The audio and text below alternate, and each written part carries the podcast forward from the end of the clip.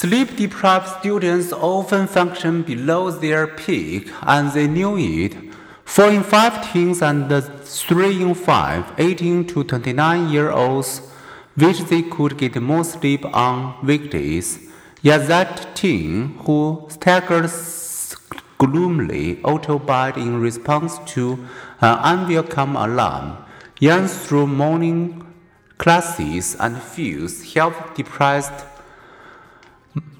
to uh, much of the day may be energized at 11 p.m. and mindless of the next day's looming sleep needs. Sleep deprivation has consequences, difficulty studying, diminished productivity, tendency to make mistakes, irritability, fatigue, noted demand. A large sleep diet makes you stupid. It can also make you gain weight. Sleep deprivation.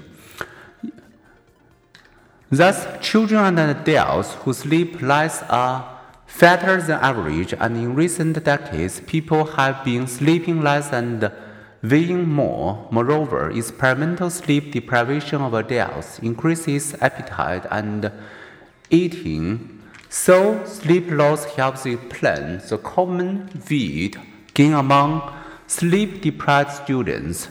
Sleep also affects our physical health.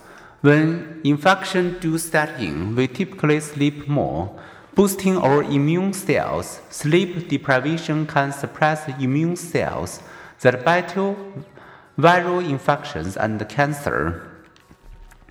One experiment exposed volunteers to a cold virus.